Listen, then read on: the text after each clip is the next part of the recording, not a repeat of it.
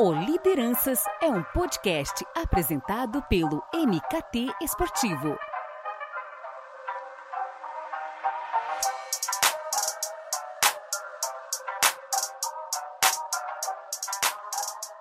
Chegamos com mais um Lideranças. Edu Esteves por aqui. A temporada 2023 só está começando.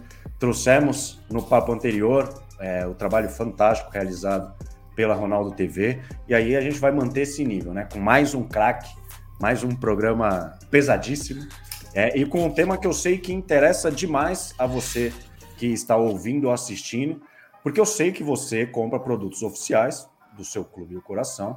Eu sei que você tem essa preocupação de ter algo de qualidade, de gerar receita, que confia na procedência, né? Mas talvez é, não tenha ou não tenha acesso a todos os processos que foram feitos, desde o interesse no nicho de mercado até a assinatura do contrato, até saber o que de fato faz sentido para a organização. Então, eu quero detalhar bastante isso nesse papo. Então, pô, eu convidei, é, eu tenho para mim como uma das maiores referências nesse assunto, que é o Bruno Kerit.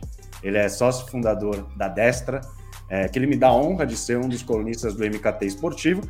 E como eu acompanho assiduamente a Destra nas redes sociais, então ela está sempre no meu feed, o algoritmo já viu que é algo que me envolve, é algo que eu dou like, que eu sempre interajo. É, eles estão numa crescente absurda, muitos clientes, muitos projetos. É, então, é, e, e projetos dentro e fora do esporte, isso que é bacana também, agregar com outras visões. É, e na minha preocupação de, de, de fato, trazer os líderes da nossa indústria, o Bruno não poderia faltar, representando a Destra, representando também os seus sócios. Bruno, prazerzaço te receber. Fala, mestre Edu. Poxa, eu que agradeço a oportunidade.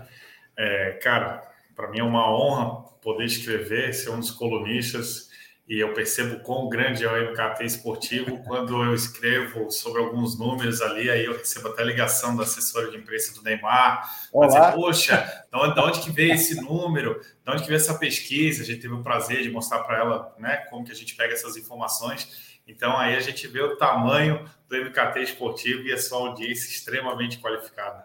Pô, fico feliz e se você ficou curioso ou curiosa sobre o que o Bruno falou, mais adiante a gente vai tocar nesse tema porque foi, é, foi um conteúdo que foi para o MKT Esportivo que viralizou, e então a gente, naturalmente, eu quero trazer isso à tona.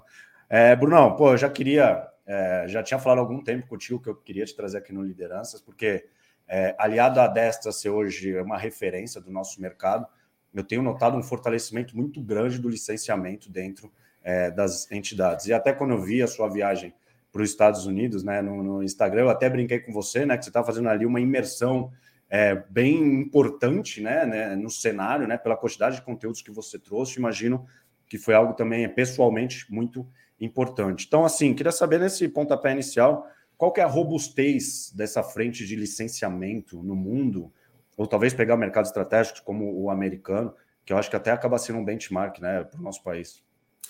Cara, o mercado americano é até difícil comparar com qualquer outro mercado, porque eles são responsáveis pelo consumo de mais da metade dos produtos licenciados no mundo, né? Então, assim, quando a gente pega os caras, eles são referência máxima em licenciamento, tá? E eu gosto sempre de trazer a comparação, né? O Brasil hoje é o oitavo país que mais consome produtos no varejo, produtos licenciados no varejo, e nós temos um faturamento de cerca, isso foi em 2021, a última pesquisa que saiu, foi 5,9 bi de dólares, enquanto os Estados Unidos tem 150 bi. Né? Então a diferença é muito grande e, cara, a gente só tem a aprender com os caras. Né? Então, é, os caras efetivamente sabem como trabalhar o licenciamento que eu acho que a grande, uma, das grandes características, e, e, ele sabe trabalhar isso muito bem, é fazer o produto chegar no ponto de venda. Tá? Muita gente se preocupa muito com o produto licenciado em si, mas não como ele vai chegar até o seu fã, o seu torcedor. E esse canal de venda, essa distribuição é algo muito complexo, muito difícil.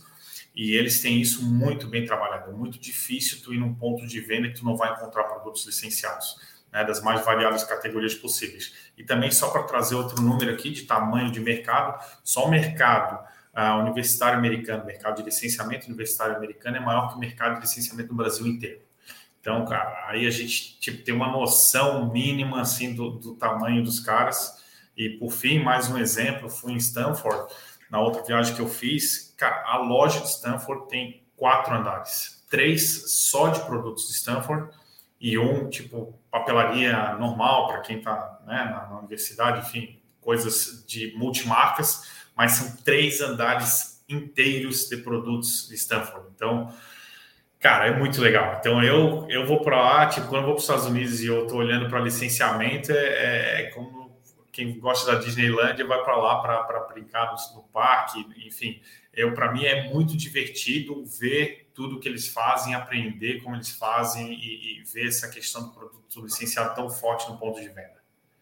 Pô, legal você, você citar sobre essa questão de, é, de canal de venda, né? Não tanto o foco somente, é, exclusivamente em produto em si.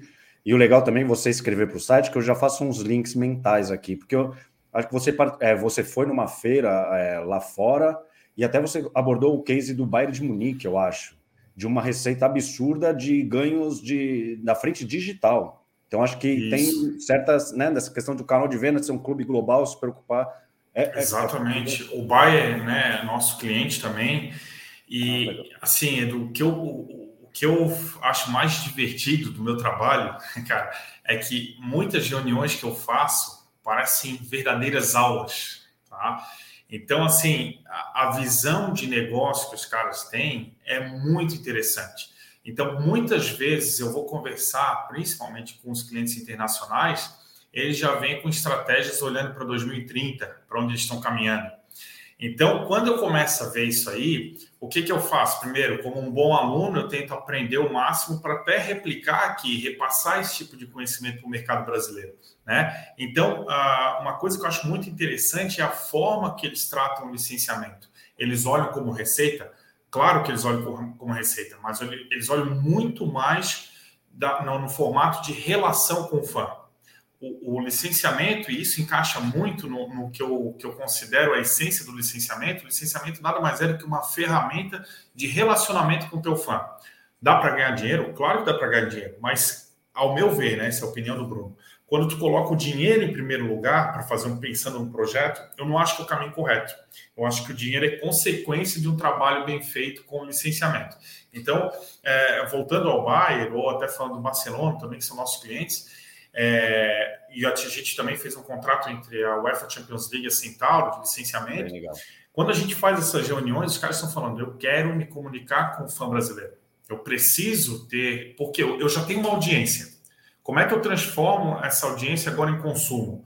Como é que, porque eu, a partir do momento que tu tem uma audiência, tu está despertando uma demanda, tu está despertando o desejo de consumir algo mais, né? E geralmente são produtos ou serviços. Então, eles têm essa preocupação de, olha, se eu já tenho uma audiência, né? E eles sabem o tamanho da sua audiência, com todas as pesquisas, enfim, que eles fazem, eles querem agora, através do licenciamento, ofertar outros tipos de produtos e serviços para manter essa relação além da audiência do jogo, do campeonato, enfim.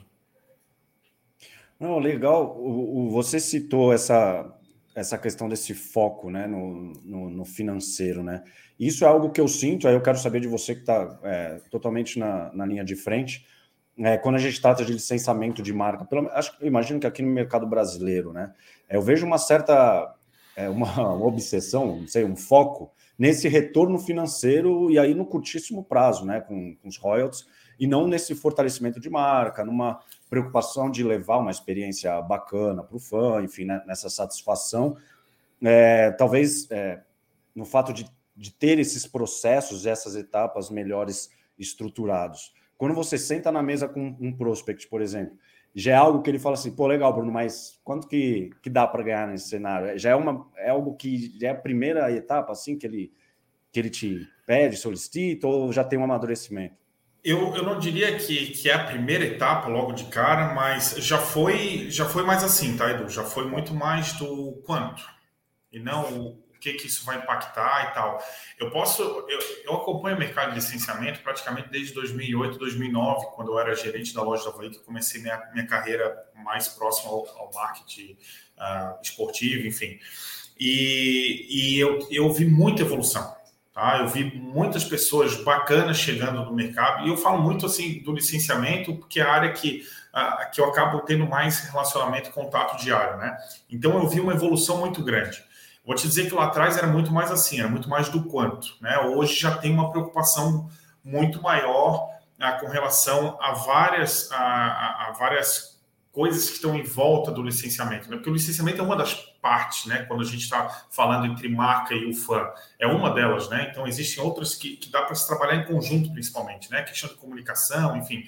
Então, eu já vejo que há uma grande evolução nesse sentido mas já foi, já foi pior, assim, já foi muito mais do quanto, tá? Ah, e assim, eu acho que ainda é um processo de evolução, a gente vem aprendendo, né? O licenciamento, de certa forma, ele é meio recente no, no Brasil, lógico, se a gente for puxar lá atrás, já tem contratos de licenciamento é, de tempos atrás, mas assim, esse, esse, processo de profissionalização do licenciamento no mercado esportivo, no futebol, que é principalmente onde eu trabalho, ele, ele Poxa, nós estamos em 2023, já estamos falando de 2000 para cá, né? Eu não lembro exatamente como era de 1990 e poucos ali, mas eu sei que foi evoluindo ao longo de, do tempo, né? Então vem melhorando. Então a gente vem amadurecendo e vem. O que, que acontece? Está tendo resultados financeiros melhores, que é a consequência, né? Então eu vejo muito. É muito claro, assim, para mim, muitos clubes trabalhando o seu licenciamento de uma forma hoje é, organizada, tendo pessoas responsáveis pela área. Muito tempo atrás não existia, às vezes, pessoas responsáveis pela área de licenciamento, né? E a gente sabe que clube de futebol sempre teve uma dificuldade muito grande, né? De vender almoço para pagar janta. É isso, uma, uma questão que está enraizada e agora né, a gente vem conseguindo algumas melhores com alguns clubes, outros ainda sentem uma dificuldade financeira terrível, mas a, a, é muito difícil conseguir investir alguma coisa em algum departamento se tu não tem recursos para isso, né? Mas é, o que eu posso dizer assim, há uma clara evolução, há profissionais muito bons de, de licenciamento já trabalhando na, na área do futebol e muitos profissionais de licenciamento eles se formaram trabalhando. Né? Eu me formei como um profissional de licenciamento trabalhando. Eu não tive uma, uma escola, alguma coisa para aprender. Eu aprendi no dia a dia e vários profissionais formaram assim também. E hoje a gente tem uma quantidade maior de profissionais e isso ajuda muito porque um vai passando para o outro. Então a gente acaba conseguindo compartilhar bastante conteúdo, que é uma coisa que eu faço também, que é tentar espalhar o máximo possível, compartilhar o conteúdo sobre licenciamento de marcas para que cada vez mais empresas se interessem no tema e que elas estejam junto com o mercado esportivo de entretenimento. Fantástico. E o legal é que esse fortalecimento que você citou, é, ele chega num momento, digamos, estratégico, né? Pro, pelo menos para o futebol brasileiro. E até numa das suas primeiras colunas você abordou sobre SAF, né? E colocou que o que leva esses investidores a buscarem esses clubes é a marca, né? Sendo, você até colocou que ela é o maior patrimônio de um clube, destacando também é, a força, né, desse fã, né? Uma marca que a gente sempre chama de os, né, esses brand lovers aí para os torcedores. Então, assim, como essa jornada do, do torcedor até a compra de um produto ou utilizar um serviço de um, de um clube, ela deve ser melhor explorada? Como é que a gente pode é, melhorar esses processos? Assim, eu diria que até de processo a gente teve uma, tem uma evolução bem grande. Eu acho que considero assim até que nós da Desta a gente ajudou bastante o mercado nessa questão de processualização. Eu acho que o que nós precisamos mais é atrair mais indústrias para esse mercado. Tá? Eu acho que está aí, de repente, um grande desafio. Como eu estou bastante tempo no mercado, eu percebi que muitas vezes o produto futebol, não estou falando de clubes específicos, mas o produto futebol ele foi desvalorizado. A própria indústria falava, não, futebol não quer, futebol não tem interesse. Né? E aí acaba ficando em muitas licenças ah, infantis, às vezes, e não queria arriscar alguma coisa no futebol por medo, por receio ou por por falsas crenças de que não funciona, etc. Então, é, desmistificar isso aí é muito importante. Então, é um trabalho que isso, a, a força dos clubes, o que eles vêm fazendo e conversando, se profissionalizando, ajuda muito. Né? E, e, eu acho que esse fortalecimento é muito importante, trabalhar a, o produto futebol como um todo. Eu acho que é isso que tem que ficar muito claro. É muito mais fácil é, é, é, para o mercado de licenciamento se a gente trabalhar de uma forma conjunta, de uma forma olhando para o futebol como um produto único, ou seja, é, quando a gente individualiza e cada um puxa para o seu lado, é muito mais complicado, é muito mais difícil. Então, isso às vezes afasta algumas indústrias. Então, se, ela, se a gente conseguir mostrar que o produto futebol ele é bom, ele tem um, um bom retorno, fica muito mais fácil de se fazer negócio. E aí a questão do processo, né, de tipo, como que funciona esse, esse bastidor de um, de um processo de, desde uma negociação até uma aprovação de produto, essa eu considero até a parte mais simples, que é a parte mais braçal do negócio, né? Que é onde muitas vezes a tecnologia pode ajudar. Porque o que, que a gente quer é fazer com que os profissionais eles sejam muito mais estratégicos barra comerciais do que operacionais. E essa é uma grande dificuldade do licenciamento, porque ele é extremamente, em determinado momento, ele fica muito operacional. São muitas questões que tu precisa resolver nos contratos de licenciamento, etc. E isso toma muito tempo. E aí, às vezes, o profissional que é responsável por uma área de licenciamento, ele fica responsável pela área estratégica, pela área comercial e pela área operacional. E aí isso acaba consumindo ele, e aí muitas vezes ele, ele acaba sendo um profissional que atende de uma forma mais reativa aquilo que chega para ele do que efetivamente ele conseguir é, traçar uma estratégia e ir atrás daquilo para fazer os negócios de licenciamento. E essas negociações de contratos, por exemplo, levam tempo? Porque, por exemplo, se você tem alguma data comemorativa ou vai chegar o verão no Brasil e você quer lançar produtos, leva tempo, a negociação tem que começar muito antes? Leva, tá? É, muitas vezes, dependendo da categoria de produto, Edu, elas são, são, são negociações bastante extensas, principalmente quando ah, tem o termo exclusividade envolvido. Sim. Então, toda categoria de produto que possui um termo de exclusividade demora mais tem outras que são mais rápidas, que são. Porque eu sempre é, tento categorizar assim: tem as categorias principais, as secundárias, e, e, aí tu vai quebrando, né? Ou seja, sempre que a gente fala em esporte, apparel, quando a gente fala em confecção, é aquilo que é o mais importante no, no, no, segmento ali na, na, no licenciamento. Então, são categorias mais ah, delicadas, vamos dizer assim. Então, que elas tomam mais tempo uma negociação, ou que elas podem envolver diversos fatores, e às vezes até conflito com o fornecimento de material esportivo. Então, o que, que pode, o que, que não pode. Então, geralmente, esse tipo de categoria é uma categoria que leva mais tempo. E aí, às vezes, existem outras. Ah, estou falando de chaveiro, por exemplo pode ser uma categoria que vai muito mais rápido. Então, tu, tu, consegue tomar uma decisão muito mais rápida, porque não envolve, às vezes, até questões jurídicas daquilo, como eu falei, do que pode, que não pode, que já está em outro contrato que, que prevê que tu não vai poder fazer, enfim. Então, há uma variação. É, vou tentar trazer, fazer uma analogia para patrocínio, né? O master da camisa talvez vá levar mais tempo do que vender uma placa do CP. Então é mais ou menos é o nível de complexidade da negociação e às vezes os valores são maiores e isso pode acabar fazendo que o tempo seja maior. Mas nada impede, de repente, de contrato de confecção sair em 30 dias, porque está tudo muito bem alinhado entre as duas partes. Pô, demais isso. E por isso até vou, eu vou seguir nessa, nessa toada do nosso papo para entender como é que funciona é, essa, essa parte de licenciamento de marca. Sei que talvez possa seja uma pergunta mais ampla, mais conceitual, mas eu vou dar alguns exemplos, até porque, né, por ter portal, a gente tem algumas coisas frescas assim na cabeça que, que aí a gente é, é pegando linhas que talvez não estejamos acostumados, né? Por exemplo, é, eu lembro que o Grêmio inaugurou um hotel licenciado, o Corinthians um posto de gasolina, Ceará e Fortaleza massa corrida, né? Então vamos tentando tirar de vestuário, as coisas assim, né? Por que, que eu dei esses exemplos diferentes? Justamente para entender como de fato a gente chega até esse ponto, né? Como é que a Destra trabalha com seus clientes, é, apontando os caminhos que deve seguir, como é que um cliente do esporte chega ao ponto de licenciar algo que não tem por relação nenhuma com o esporte.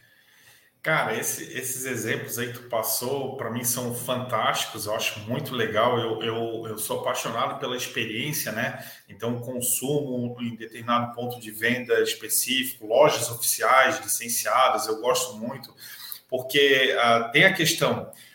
Tradicionalmente, tu o licenciamento, né? Tu vai permitir que uma fábrica tá, esteja fazendo produto. Vamos, vamos botar boné aqui para fazer um exemplo. E ela vai vender esse boné no mercado inteiro. Poxa, isso é muito legal.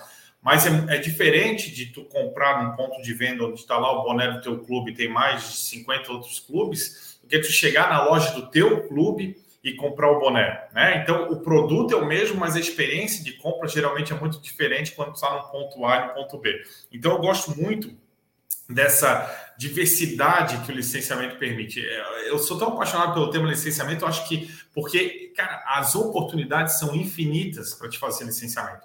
Então, Vamos lá, tu falou do hotel, posto de gasolina. Cara, bato palma para quem fechou esse negócio. Aí é sensacional, cara. Sensacional. Eu acho que eu nunca tinha pensado, tipo, posto de, de, de gasolina de um clube. Os caras fecharam, méritos para o Corinthians, parabéns, cara, sensacional. É, são coisas assim que, que, que gritam aos olhos, assim, que é muito diferente. Como tem, cara, dá para fazer cruzeiro, né? Eu até brinco, né? O, acho que o único time que não, não poderia fazer o Cruzeiro em alto mar seria o Atlético Mineiro.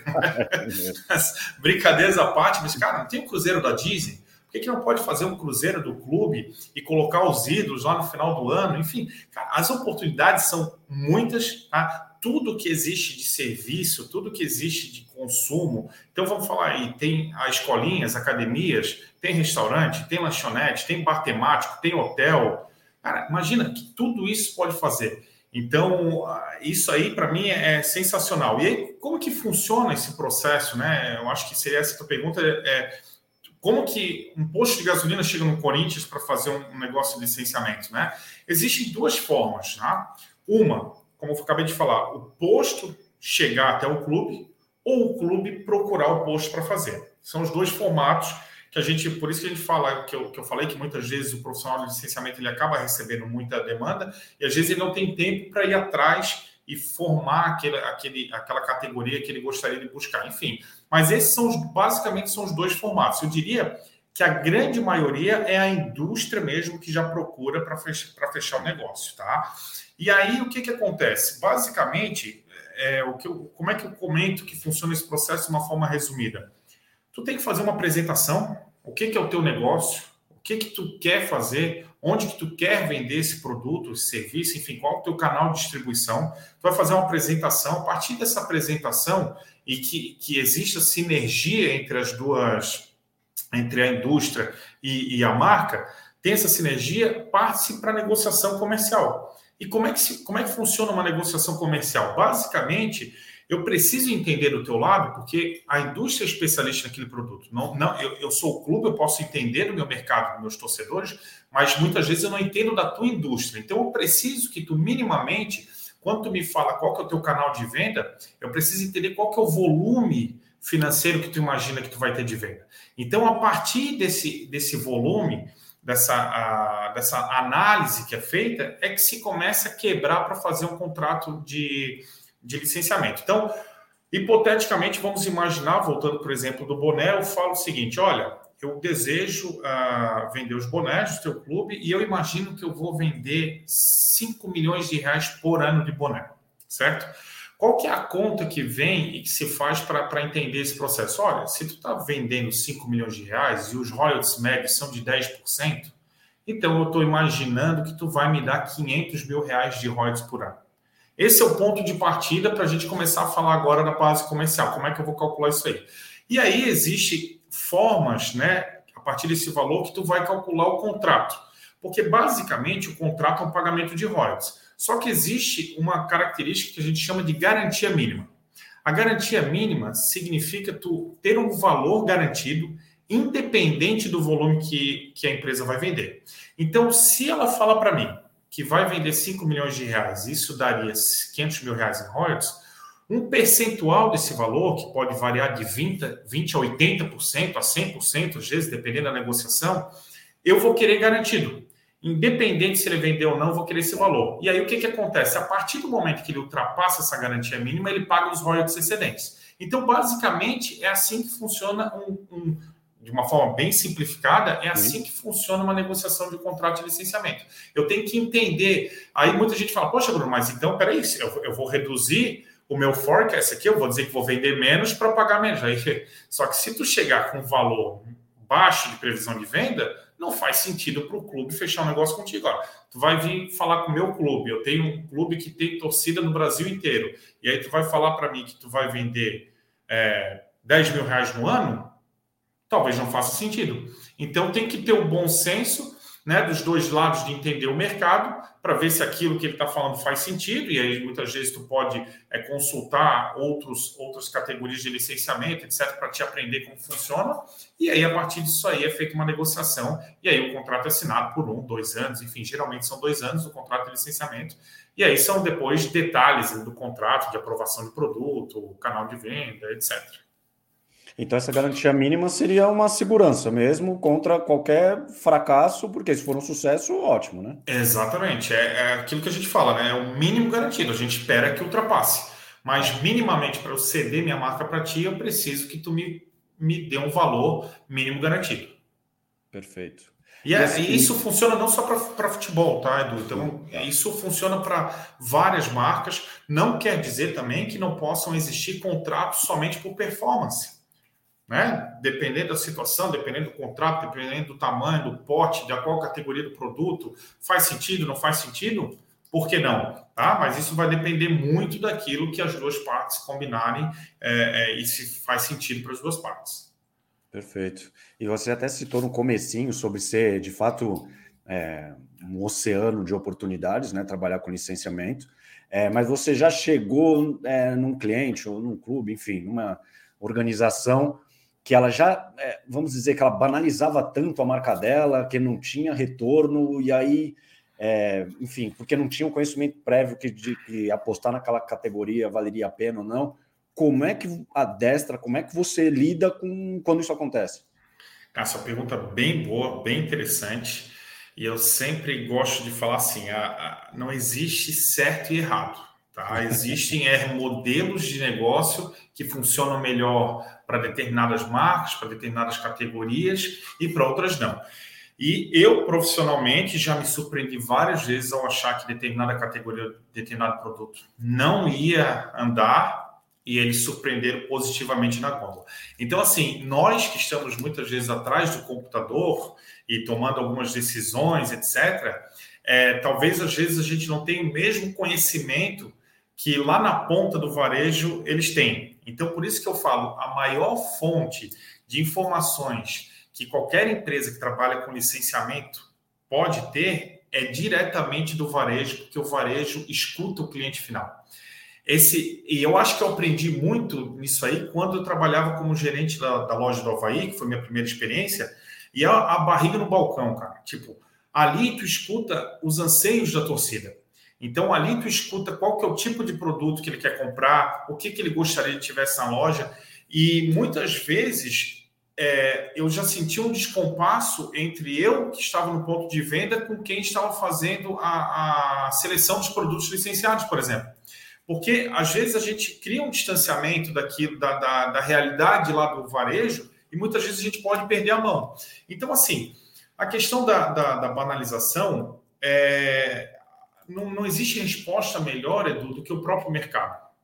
Tá. Eu acho que é, a gente tem algumas, algumas questões aqui que a gente tenta trazer, tanto de fora quanto cases de outros clubes, a gente tenta trazer muita informação compartilhada daquilo que é bom, que funciona, para justamente unificar esse mercado e fazer com que ele, ele evolua em termos de processo, etc.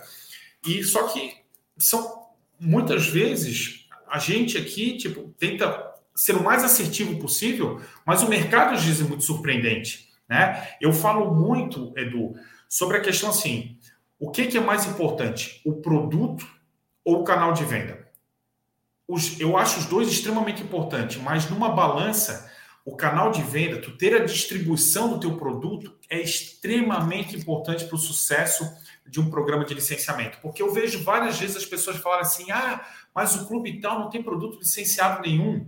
E eu vou olhar, os caras têm mais de 3, 4, 5 mil itens. Só que muitas vezes tem um item licenciado, só que não tem uma boa distribuição desse produto. Ele não consegue atingir o grande varejo ele fica ah, limitado, de repente, à loja oficial ou poucos pontos de venda. E aí o que, que acontece? O torcedor não vê esse produto na gôndola e ele acha que não existe o produto. Né? Então, é, eu diria assim, um dos grandes pontos aqui que a gente sempre olha com muito carinho quando a gente conversa com as empresas é como que tu vai vender esse produto, quais são os canais de venda que tu já está, porque tenho certeza que é, o tamanho desse mercado que ele já está vai fazer muita diferença no sucesso desse, desse produto licenciado. Né? Então, assim, de uma forma resumida, é tem muito produto bom licenciado, tem muita quantidade de produto bom licenciado e muitas vezes ele não está sendo, simplesmente não está conseguindo chegar na ponta, tá? E aí, respondendo sobre a banalização, é, é difícil é difícil tu, tu, Eu acho que o ponto assim da banalização que, que para mim pode prejudicar mais é quando tu coloca é, mesmo as indústrias que fazem o mesmo produto e vendem no mesmo canal de venda. Isso é uma coisa que o licenciamento precisa evitar. Então, vamos supor que eu faça uh, chinelo, tá, com uma indústria, e essa, e essa indústria só vende no varejo de bairro, tá? Então, ela vende para pequeno varejista. Aí eu tenho uma outra indústria que faz o mesmo tipo de chinelo, só que ela só vende para grandes redes. Então, uma Centauro, por exemplo. O que, que acontece? Não há problema porque muitas vezes não vai haver o conflito de canal de venda. Agora, a gente pegar duas indústrias que fazem o mesmo tipo de chinelo e vendem no mesmo tipo de, de, ponto de venda, isso pode prejudicar, porque pode acabar com o negócio das duas, as duas não conseguem ter um alto volume de venda, e aí acaba contaminando no sentido das pessoas falarem: ah, licenciamento não funciona, ah, é ruim. Ah, não, não, não me atenderam da forma adequada. Então, acho que esse é um ponto assim que a gente tenta sempre falar para as pessoas: ó, toma cuidado para não para não canibalizar a questão de colocar mesmas indústrias nos mesmos canais de venda e com o mesmo é, preço na, na, ponta. Então, ouvir que, por exemplo, um cliente ou um prospect que seja é, não tenha canais de venda estruturados, é, até mesmo é, não faça uma devida comunicação né, do que ela tem de produtos, acaba sendo um ruído, então, para vocês, né? Que, que muitas Sim. vezes né, são anunciados como parceiros, e aí a culpa não é do clube, aí fica a destra, como é, né? é, uma, é uma linha tênue, né? Matar charada, muito bom esse ponto que tu falou, porque o que, que acontece? Muitas empresas que chegam até o futebol, pelo tamanho do futebol, que é gigante, elas acham que ah, no momento que ela fechar um contrato com um determinado clube, no dia seguinte vai estar todo mundo ligando para comprar o produto. E aí é que, que não funciona o negócio. E aí por isso que a gente, quando é, é, muito, a gente é muito cauteloso ao falar com qualquer indústria aqui, ao dizer assim, olha, tu precisa saber vender esse produto, porque o clube não vai colocar a mão para vender para ti. O clube está passando para ti o maior ativo que ele tem, que é sua marca. Ele está dando a licença para que tu utilize a marca dele. Mas ele dá essa licença para ti porque da mesma forma que ele é muito grande, tem uma torcida muito grande atrás, ele está confiando em ti que tu é muito bom em produzir esse produto e vender esse produto. Porque senão ele mesmo faria. Né? Então, o licenciamento é bom porque a gente está juntando a competência de duas partes, mas elas precisam estar muito azeitadas e, e a expectativa muito bem alinhada, porque não é o clube que vai vender. O que vende é, é a marca, o que vai ajudar é a marca do clube a chegar no torcedor, enfim, mas precisa muito da força de venda do prospect. Senão, aí no final ele faz isso. Poxa, mas o clube não me ajudou. Poxa, mas eu achava que era assim, assim, assado. Mas não, precisa da força de venda. Essa é muito importante. Não, perfeito. Então, o clube ele acaba dando a chancela, que aí entra naquela questão lá no começo da força da marca, porque aí entra reputação, fidelização, né, essa lealdade do torcedor, e aí acho que acaba sendo algo muito mais fluido, né?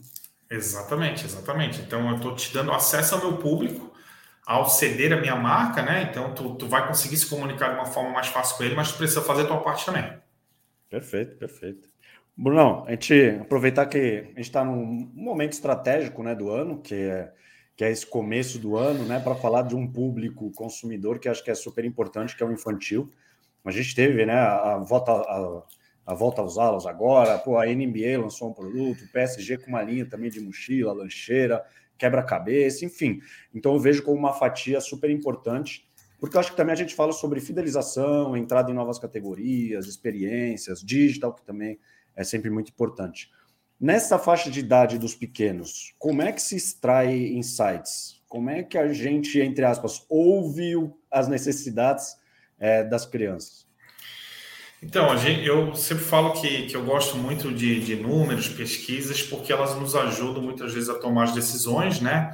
E, inclusive, recentemente saiu uma pesquisa que a gente, é, a gente recebe por ser associado da Lima, que é a License International, e aí fala sobre o consumo aqui no Brasil, né? Então, é uma pesquisa que é feita dos 0 a 14 anos, logicamente, as crianças menores é com referência junto aos pais, né?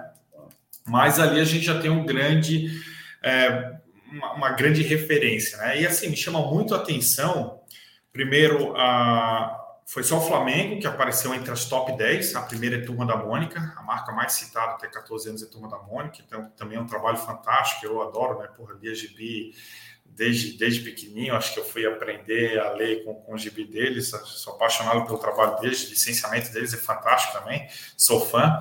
É, e aí apareceu o Flamengo. Mas o mais surpreendente para mim é que o Neymar é o quarto lugar. E, cara, isso, essa questão do, do atleta ser mais lembrado do que a instituição esportiva é algo que chama bastante atenção, e eu sempre vejo que o Marcos Mota, um renomado advogado, ele sempre fala isso, né, cara? Que os, jogadores estão tomando proporções maiores que as instituições. O mercado está se movimentando nesse sentido, né? A transferência do Cristiano Ronaldo mostrou como ele puxa uma audiência incrível. E aí, quando eu vejo o Neymar é, ser citado dessa forma que foi, faz muito sentido. Aí eu estou olhando ali a camisa do PSG atrás Cara, e saber que o PSG foi número um em voltas aulas, no produto a caderno, enfim, no, no licenciado que a gente tem. Então, eu, eu, eu vejo a pesquisa, eu vejo o que está acontecendo e eu vejo o resultado no PDV. Então, as coisas começam a fazer muito sentido, né? Então, assim, por que, que o PSG tem essa, essa referência com, com o público? É só por causa do Neymar? Claro que não. O PSG já tem uma história muito longa com, com com jogadores brasileiros. Mas se nós estamos falando de uma geração de 0 a 14, 0 a 14, é, até 14 anos ali, que já está respondendo por si só ali, 10, 12 anos, ninguém viu o Raiz jogar no PSG. Eles viram que quem está ali é o Neymar. Então, o que, que, pode acontecer se o Neymar mudar de clube? Será que, que a licença do clube vai, vai, vai perder valor? Não vai? Então, assim, essa, essa questão da, do mercado infantil, que eu acho que é um, é um gap ainda no mercado do futebol, tá? Porque as licenças infantis elas são muito grandes, muito grandes, né? Então tem volumes uh, financeiros enormes envolvidos na licença infantil. Para te ter noção, no mundo inteiro, a segunda categoria de produtos mais uh, consumidas é brinquedo. E se a gente olhar para o mercado de futebol, por exemplo, olhar para o mercado de brinquedo, tu vai ter poucos exemplos. A gente não tem não existe um, um, um licenciamento direcionado para o público infantil. Eu sempre brinco e falo assim: os clubes eles meio que colocam no colo dos pais a responsabilidade de passar a paixão do futebol. Eu acho que os clubes deveriam estar olhando para mais ações do tipo Flamiguinhos que eles fizeram, que é um, né, um desenho já voltado para criança. Eu acho que esse é o tipo de investimento que deve ser feito. E ele não se, ele não se coleta a curto prazo, tá, Edu? Então, assim, tem que fazer insistir, continuar e comunicar com esse público. Porque eu tenho filha de três anos, né? Cara, ela consome qualquer outra coisa que nada relacionado ao esporte. É uma, um monte de desenho, é cocomelo, é galinha pintadinha, é um monte de coisa, mas nunca ela botou nada de futebol. E, e assim, tá todo mundo brigando por, pelo espaço ali, né? Então, eu acho que um dos pontos importantes para fazer que, que dentro dessas 10 marcas mais citadas estejam mais clubes, mais é, atletas, enfim, é comunicar com esse público infantil. E não é fácil, porque a concorrência é gigante. Pô, e, e esse insight que você falou sobre essa, sobre a presença do, do Neymar nessa preferência, é engraçado porque é, era uma visão, um conceito, né, de, de marketing esportivo muito de mercado asiático, né, bem focado no atleta. Lembra o Beckham lá atrás, Kobe Bryant lá atrás, que é, e depois ainda veio o Cristiano Ronaldo e tal de né, levar um, um, mundo de gente né, até as lojas ou em tour. E agora esse conceito já é, é de fato global, né? Então é, acaba que as crianças, putz, para onde que vai determinado jogador? Ela passa a acompanhar o Benfica, ela passa a acompanhar o Al Nasser, né? Agora, por causa do Cristiano. Então é algo que a gente tem que se ligar, isso é absurdamente. Essa questão de linha de produtos, pô, é, não sou mais criança, mas Pô, você pega Lego com os estádios dos clubes europeus, pô, é, é uma bica, bem caro, claro, mas, pô, é, é, maravilhoso. Então, assim, eu acho que é o que você falou, é de 0 a 14 anos, é, não vejo ali, você vai numa re-rap da vida numa loja, você não vê muito, na, ou, ou, muito ou nada, né? Até citei o, o PSG, é, eu lembro de ter também uns bancos imobiliário licenciado, alguma coisa do tipo, mas é muito pouco, como você falou, muito pouco a concorrência é enorme, é, é, é, são muitas licenças para o público infantil e o futebol ele precisa olhar para esse público, né? Da mesma forma que ele já olha para para esportes, né? Já vem conversando com esse público, ele precisa olhar para esse público infantil, porque a, a, sensação que eu tenho é que no passado a, a oferta de, de entretenimento, na, na, no medida que a gente ia ficando adulto, ela era mais restrita do que é hoje. Hoje, cara, é muita coisa. Na época que eu ia para o estádio quando era pequeno, não tinha um celular na minha mão. Eu, tipo, eu tinha que ver o jogo, não tinha outra coisa para fazer. Hoje, cara, tu está no jogo, tu está no celular, as crianças muitas vezes estão jogando joguinho ali não prestam atenção 100% no jogo. Então, de que forma que eu me comunico para que mesmo que ele esteja no estádio, não esteja acompanhando o jogo ali, mas ele esteja no celular, que joguinho que eu tenho ali para ele estar tá brincando com a minha marca também, que, que aplicativo, que, enfim, que forma que eu me comunico com ele, porque o mundo mudou, né? Então, acho que essa é, uma, é um desafio e também não existe uma resposta para dizer, oh, tem que fazer isso eu acho muito que é a questão do, do, do, engajamento, é tu conversar com o teu público o tempo inteiro, entender o teu público. Eu acho que esse é o grande desafio que os clubes têm pela frente para que eles possam se perpetuar na questão aí já desde das crianças, adolescência e aí no adulto. Eu acho uma coisa sensacional do futebol é que, cara, cara na hora que tu virou a chave, ele torce pro teu time, porra, ele vira cliente eterno, né? Diferente de um Burger King, McDonald's, que um dia eu quero comer no outro, um dia eu vou no outro, Agora eu posso estar chateado com o Havaí aqui que eu torço. Hoje eu não estou porque ganhou o clássico recentemente, então tá tudo certo. Mas eu não vou mudar. Tipo, eu posso não ir no jogo que eu estou chateado, mas eu não vou mudar na né? semana que vem. Pá, sou Figueira, é, porque não tem isso, entendeu? Então é isso aí a gente tem que aproveitar muito, é investir na base para colher o resto da vida inteira. E esse investimento na base, esse relacionamento, essa comunicação, é, eu acho que tem sinergia com um tema, até para fechar nosso papo, pô, foi fantástico, que é a questão né, da pirataria, né? Que isso é em cada esquina, fora do estádio, então em dia de jogo nem se fala, que prejudica todo o ecossistema, né? Prejudica vocês, prejudica as equipes, o próprio consumidor, que compra algo ali de péssima qualidade e que acaba alimentando o crime, né? Que eu acredito que acho que não tem a outra palavra que não essa, né? Porque mexe com marca, mexe, enfim, com coisas legais em termos jurídicos. Como é que vocês é, se blindam disso? Eu, obviamente, 100% não dá, infelizmente, porque é só a gente sair na rua, a gente fez isso. Mas como é que é, vocês tentam evitar ao máximo que esse prejuízo exista e seja, enfim, para que ele seja cada vez menor, né? Cara, eu até vou complementar o um negócio que falou que o problema é que às vezes a pirataria também tem alta qualidade. É, os caras hum. estão cada vez mais fortes na questão de, de, de, produto. Então, tem muita camisa de jogo desse mercado, se não me engano, é da Malásia, etc., que está entrando no mercado brasileiro, assim, que a qualidade do produto é boa, tá? Só que as pessoas falam, poxa, mas por que, que o produto licenciado, licenciado oficial é mais caro? Invariavelmente não tem como competir com o produto pirata que o produto pirata ele não vai pagar imposto, ele não paga royalties, ele pega carona na comunicação oficial, ou seja, o esforço de todo mundo, o investimento de todo mundo, ele simplesmente embarca, pega carona e vai vender esse produto com certeza mais barato. Então, assim, é, é um crime, tá? É, é difícil pra caramba, porque tem em todo lugar. Eu estava agora nos Estados Unidos, fui jogo de futebol americano, no entorno do estádio tinha gente vendendo produto pirata, como Boné, tem aqui né? também. Do, do, uns bonés é, brilhantes, né? Acho na calçada. Né? Cara, em Nova York, muita pirataria também. Então, assim, é um problema crônico e, e se eu não me engano, o último relatório que saiu do, do, da Associação Nacional de Combate à Pirataria foram 9 bilhões de produtos ah, da, do mercado esportivo. Então, cresceu, se eu não me engano, de 2 para 9, está crescendo muito o, o, o, produto pirata. E o que, que a gente faz, né, Edu? A gente tem alguns parceiros aqui que a gente vem ah, tentando indicar e passar para os clubes para que eles possam aceitar para as outras marcas. Existem algumas empresas que fazem combate à pirataria de forma offline, que muitas vezes escritórios de combate à pirataria tradicionais, que fazem busca e apreensão, etc.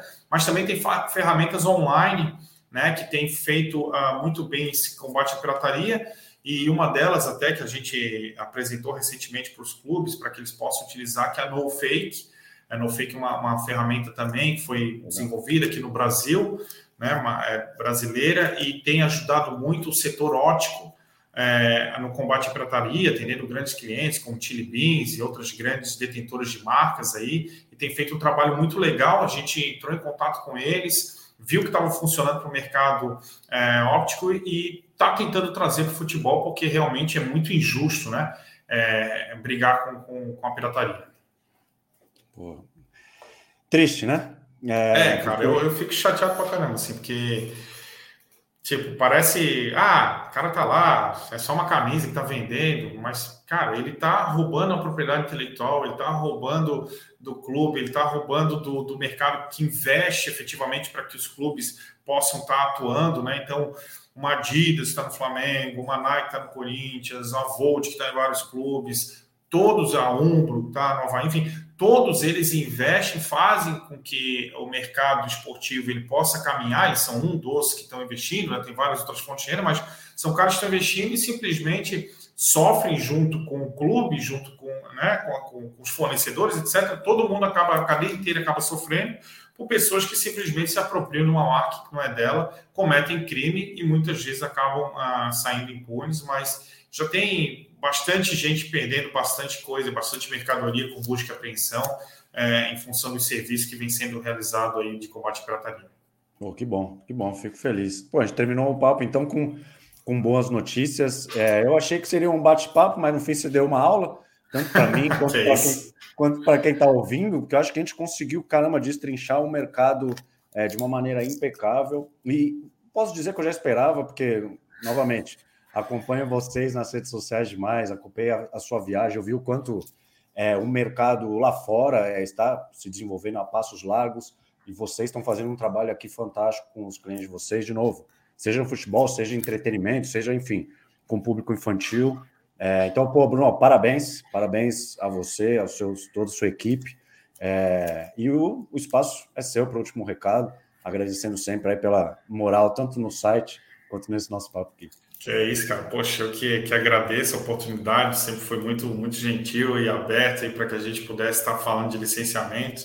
Agradecer ao Bezoche, que fez a ponte para ser colunista. A gente já tinha gravado o podcast, tá? mas o Bezoche fez a ponte. Aí, abraço, Bezoche, Fluminense.